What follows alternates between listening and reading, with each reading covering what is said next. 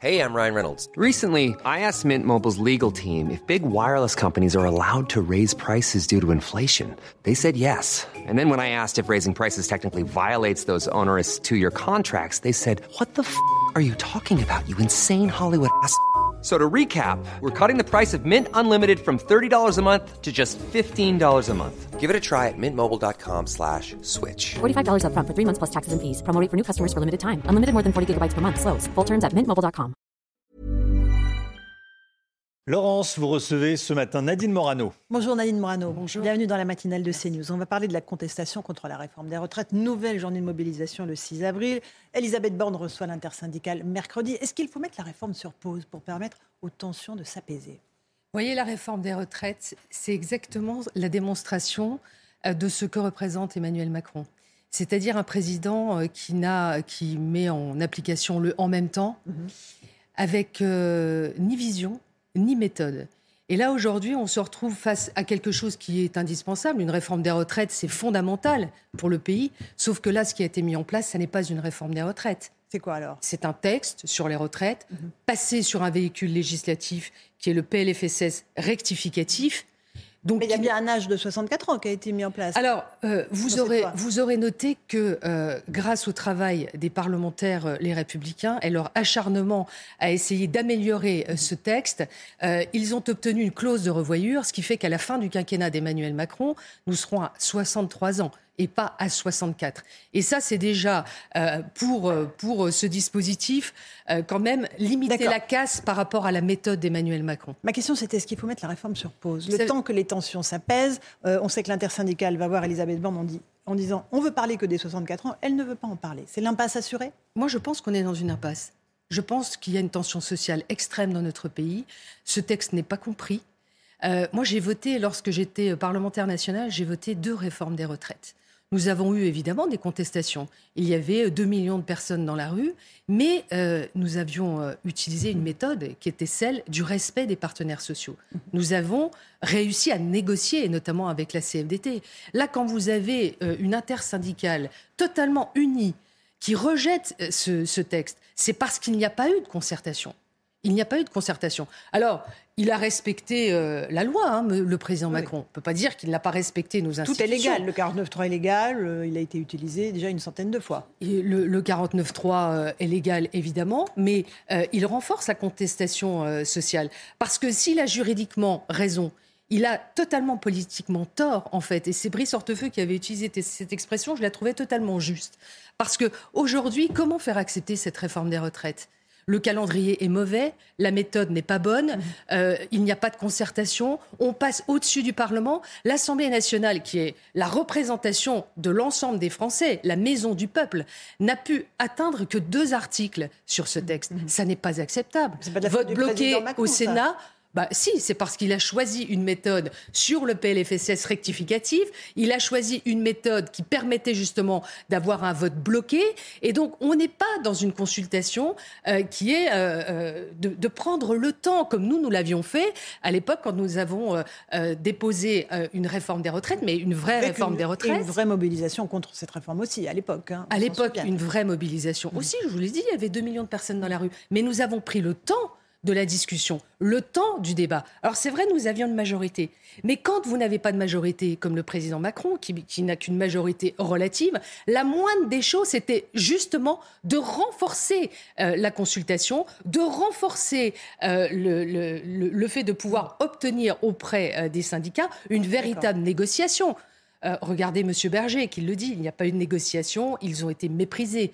Mais alors, je comprends pas, vous êtes pour ou contre cette réforme des retraites? Parce que c'était quand même un des totems de la droite, repousser l'âge de départ il n'y a, légal à pas un- il y a- 65 ans. il n'y a pas un Vous parlementaire. aujourd'hui? Il n'y a pas un parlementaire des Républicains qui ne veut pas sauver le système des retraites par répartition. Donc nous sommes favorables à sauver le système des retraites par répartition. Ce euh, qui a mis euh, le feu aux poudres, euh, c'est la méthode utilisée. Pas de concertation, pas de négociation.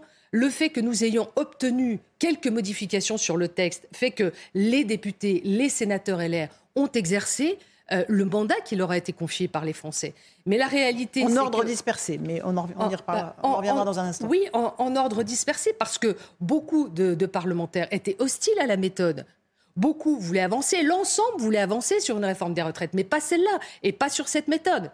Alors, euh, encore un point sur le Conseil constitutionnel qui doit se prononcer le 14 avril, à la fois sur la recevabilité de la loi et aussi sur le RIP, le référendum d'initiative partagée, mis en place à l'époque en 2008 par Nicolas Sarkozy. Oui, c'est une bonne idée de retourner vers le peuple, euh, de mettre euh, en place ce référendum sur la réforme des retraites. La, en disant, est-ce que vous êtes d'accord pour qu'on reste à 62 ans pour l'âge de départ Il faut un tiers du corps électoral hein, qui, s'y associe. Ça fait à peu près 4 millions de Français, 3,8 millions de Français.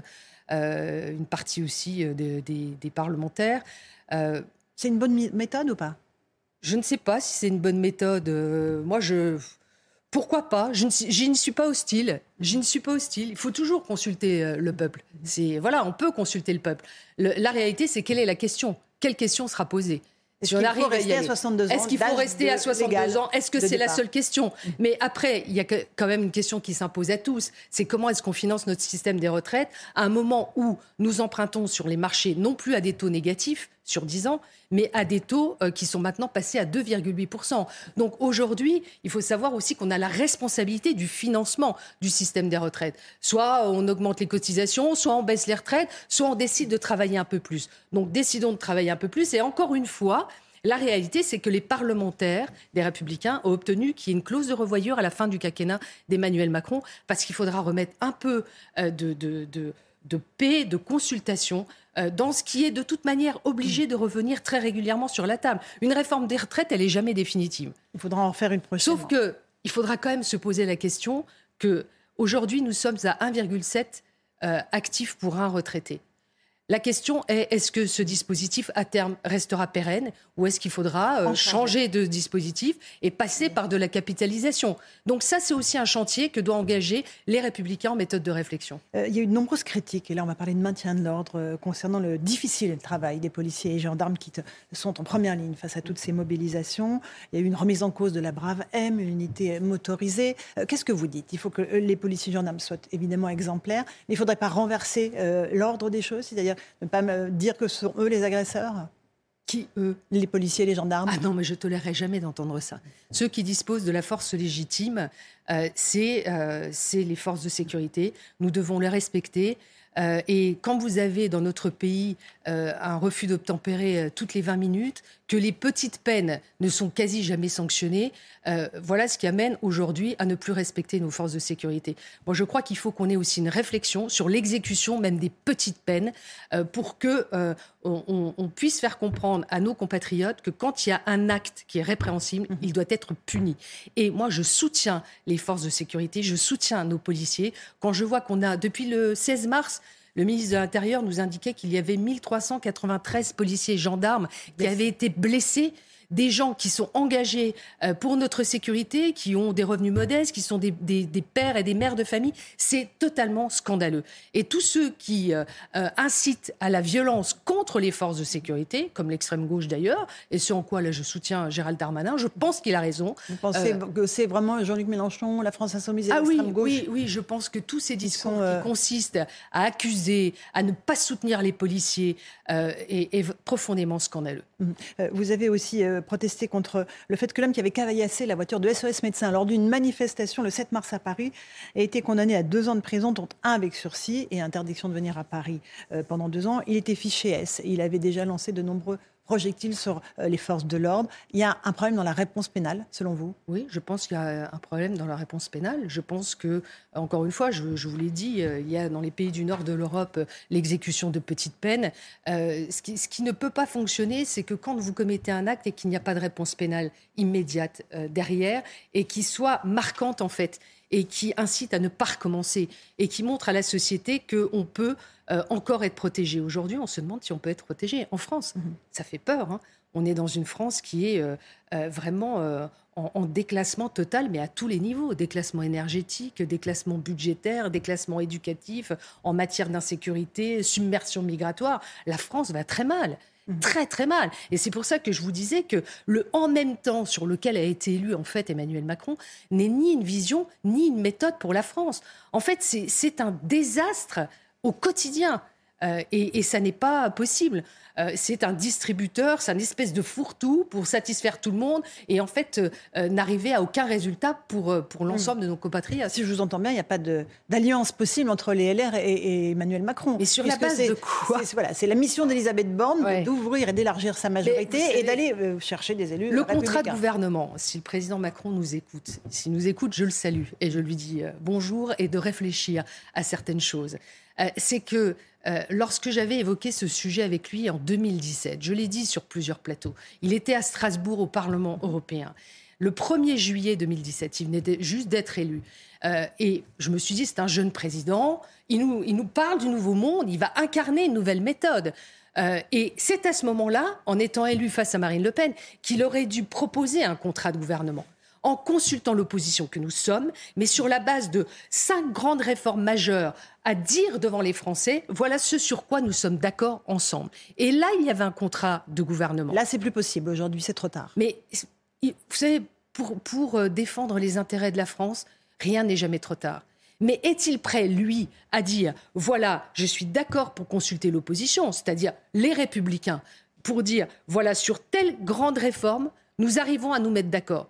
Mais est-ce que nous avons une même vision de la France? Est-ce qu'il veut une maîtrise migratoire? Aujourd'hui, je ne le crois pas. Regardez le texte sur l'immigration qui devait arriver en discussion au Parlement. A été repoussé, va être coupé en tranches. On se demande ce que va devenir la politique migratoire française. Il ne veut pas y aller. Pourtant, c'est un vrai, vrai sujet. Quand vous voyez aujourd'hui les arrivées massives euh, sur l'ensemble du territoire euh, européen, notamment à Lampedusa, où vous avez 2000 euh, personnes qui s'entassent dans un camp de réfugiés où il y a plus que 400, enfin où il y a 400 places, il y a eu 27 000 arrivées à ce premier trimestre sur les côtes italiennes. Nous sommes dans une submersion migratoire qui ne va pas s'arrêter. Et Emmanuel Macron ne veut rien faire sur cette question. Donc, est-ce qu'il est prêt à mettre sur la table une vraie politique migratoire euh, de fermeté, d'humanité et de fermeté? Est-ce qu'il est prêt à revoir sa politique énergétique qui nous a emmenés au désastre? Je vous rappelle que ceux de mon camp, qui sont partis travailler avec Emmanuel Macron. Je pense à Bruno Le Maire, je pense à Gérald Darmanin, mmh, mmh. qui sont coupables et complices d'avoir fermé euh, la centrale nucléaire de Fessenheim, d'avoir mis par terre, d'avoir sabordé toute notre filière nucléaire. Aujourd'hui, euh, on, on, voit bien qu'ils sont en train de faire marche arrière sur la question énergétique. Nous étions un pays qui était exportateur d'énergie. Nous sommes devenus un pays importateur d'énergie. Nous avons rouvert des centrales à charbon en France. Madame Ferrari, est-ce que vous vous rendez compte qu'on a rouvert l'usine euh, à charbon, la centrale à charbon de Saint-Avold, 500 millions d'euros. C'est l'électricité la plus chère de France. Mais tout ça est un scandale. Et qu'est-ce qu'on peut faire ensemble sur la question de l'éducation? Vous avez vu le, la politique Donc de, de la M. que vous qui nous parle de, wokisme quasi en permanence. Euh, euh, on, a tout à rebâtir. Ce pays va mal. ce pays est en déficit avec, avec une dette abyssal, 3 000 milliards d'euros. Euh, comment est-ce qu'on fait pour réduire notre déficit public? Notre système de santé est à genoux. Essayez de trouver un gynécologue, un ORL, un cardiologue, euh, un, ophtalmologiste aujourd'hui. Enfin, quand vous voyez que euh, tout ça ne, va pas bien. Est-ce qu'il faut changer de gouvernement? Est-ce qu'un remaniement suffirait à, recréer du lien avec les Français? Moi, je vais vous dire, je n'aurais pas voté cette réforme des retraites. Je ne l'aurais pas voté. Je n'aurais pas voté ce texte. Je n'étais pas favorable à ce qu'on accepte à voter ce texte. Je pense que ce gouvernement n'a plus d'autorité, n'a plus de légitimité. Il faut changer Elisabeth Borne? Je, pense qu'Elisabeth Borne a sauvé euh, sa tête de Premier ministre à neuf voix. Bon, euh, voilà, de censure. Euh, sur la motion de censure. Et, je pense que Emmanuel Macron, qui aurait besoin d'être entouré de vrais politiques, vous avez regardé les profils qu'il a choisis? Euh, pour être à Matignon, à part Édouard Philippe, qui n'est pas resté au final très longtemps, et qui lui portera aussi la culpabilité d'avoir fermé Fessenheim, puisqu'il a dit à l'Assemblée nationale quand il était Premier ministre, on l'a fait, c'est lui qui en est coupable. Mais les profils que choisit Emmanuel Macron, même dans son gouvernement, ce sont des hauts fonctionnaires. Madame Borne est une haut fonctionnaire. Euh, il a la culture du directeur de cabinet, Monsieur Macron. Euh, vous aviez eu Monsieur Castex juste avant, ancien directeur de cabinet de Xavier Bertrand, quand moi-même j'étais au gouvernement. voilà. Donc, il, il, a besoin d'être entouré de gens qui vont être à ses ordres, mais pas de vrais politiques qui vont l'emmener à une vraie gouvernance pour le pays. Marlène Schiappa, euh, qui pose dans Playboy, qui donne une longue interview sur les droits des femmes, euh, qu'est-ce que vous en pensez? Bah, après euh, le président de la République dans Pif Gadget, plus rien ne m'étonne. Maintenant, euh, le président de la République a besoin de parler à des enfants. Moi, je crois que le président de la République a besoin de parler aux Français. Après, écoutez, le ministre de l'Intérieur nous a rassurés hier, puisqu'il nous a annoncé que Marlène Schiappa ne serait pas nue euh, dans, dans, Playboy. Donc voilà, elle choisit un support en tant que ministre de la République pour s'exprimer.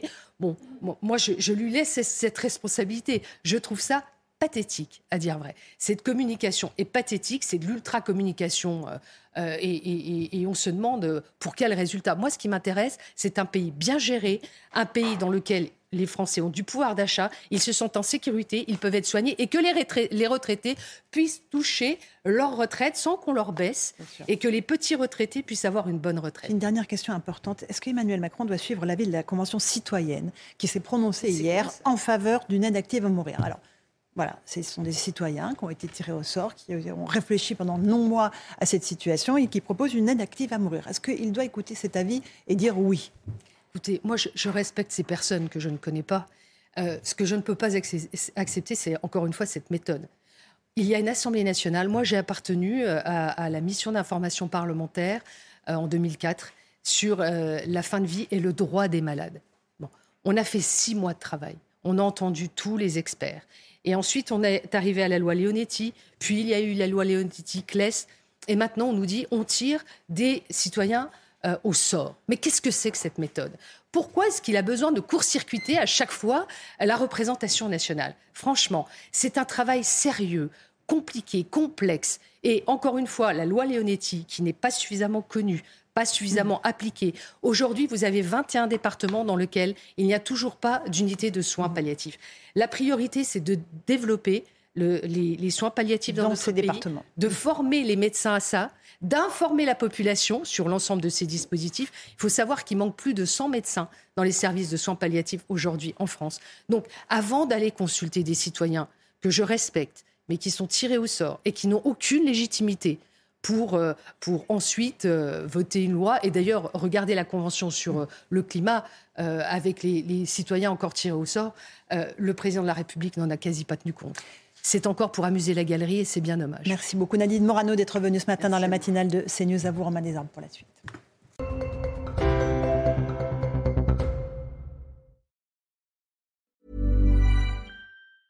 Hey, it's Danny Pellegrino from Everything Iconic. Ready to upgrade your style game without blowing your budget? Check out Quince. They've got all the good stuff shirts and polos, activewear, and fine leather goods, all at 50 to 80% less than other high end brands.